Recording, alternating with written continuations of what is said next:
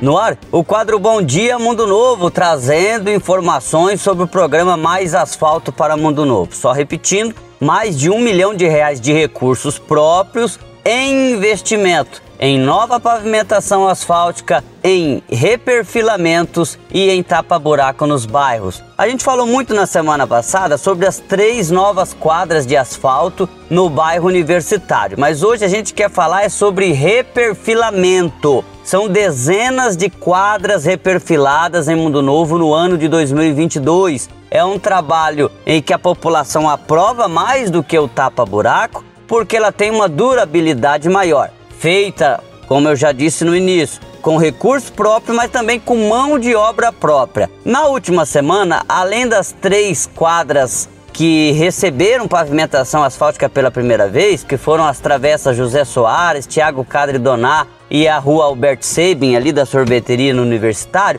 nós tivemos também mais três quadras que receberam é, esse reperfilamento. Uma parte da rua Porto Alegre, e duas quadras da Rua Goiás, entre a Avenida Brasil e a Avenida Castro Alves, que é a BR 163. Então esse trabalho de reperfilamento também vem sendo uma constante nos bairros. Lembrando que essa parte da Rua Porto Alegre que ganhou reperfilamento fica no bairro Tapajós e as duas quadras da Rua Goiás fica no bairro Itaipu. Conversei com o secretário municipal de infraestrutura, Valdemar Marinho, que citou que é, agora, na sequência, a infraestrutura faz drenagem na Vila Nova, já que terá mais asfalto para aquela localidade no ano de 2023 e também intensifica a ação de tapa-buracos para o final do ano em todos os bairros. É isso, Jandaia Caetano, direto da rua Porto Alegre, aqui no bairro Tapajós, para o quadro